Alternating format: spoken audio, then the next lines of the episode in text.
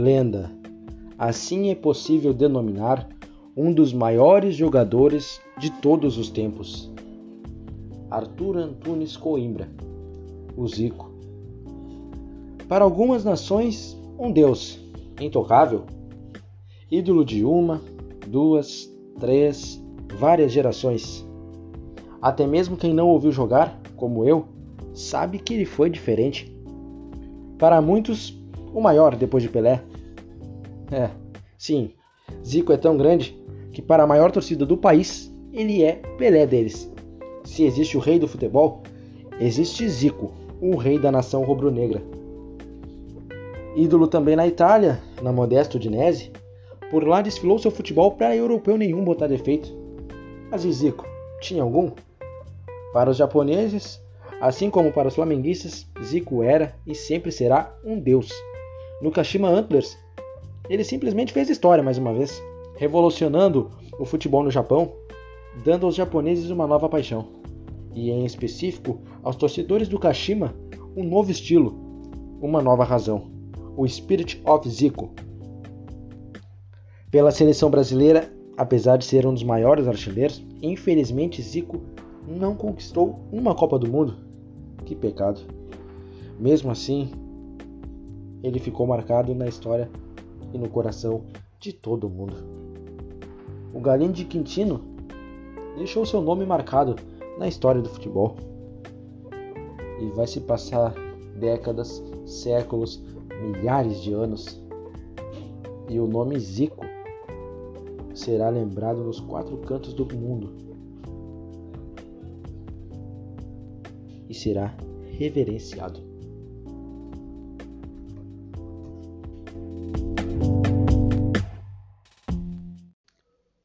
Fala galera, beleza? Eu sou Wesley Rodrigues e esse texto que tu acabou de escutar é, é, é um texto escrito por mim, tá? Fui eu que, que escrevi esse texto e eu gosto muito dele, porque, enfim, eu gosto muito do personagem do texto, né? Do cara que, que é o, o ponto principal do texto, né? O Zico. É, como eu deixei claro nesse texto, eu sou fã do Zico, assim como muitas pessoas no mundo, né? Não só no Brasil, mas no mundo também. O Zico foi um grande jogador, passou por alguns clubes aí no mundo e deixou o seu legado pelo Brasil afora, né? no, no mundo inteiro. Então, cara, é, eu queria pedir para vocês para que, uh, que vocês vão até o Instagram do Além da Cancha, né? arroba Além da Cancha, vai lá na nossa primeira publicação. Né? É fácil de achar, é fácil de achar. Foi a nossa primeira publicação. A gente a está começando agora, né? Então a gente tem poucas publicações ainda no, no perfil, é tá fácil de achar. A nossa primeira publicação foi sobre o Zico. Uh, tem, tem algumas fotos dele lá, nos clubes onde ele passou, e com esse texto aí de, de legenda.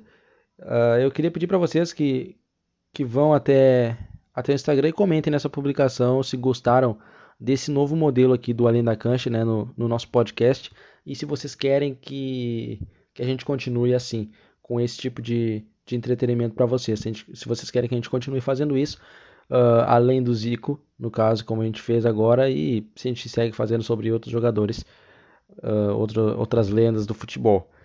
Eu, eu, gostaria muito de verdade que vocês fossem até lá e nos dessem esse feedback sobre, sobre esse nosso projeto, sobre esse nosso novo investimento. É, é algo que eu não vou mentir para vocês, é algo que eu gostei de fazer, que me deixou motivado, que eu vou, que eu vou ter prazer em fazer e trazer um trabalho legal para vocês. Prova provavelmente, se isso voltar a acontecer, vai ser com textos um pouco maiores, é, mais elaborados.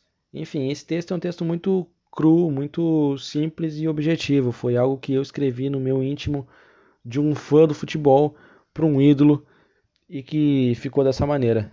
Eu gosto muito desse texto, por isso que eu resolvi gravar e mostrar para vocês, tá bom?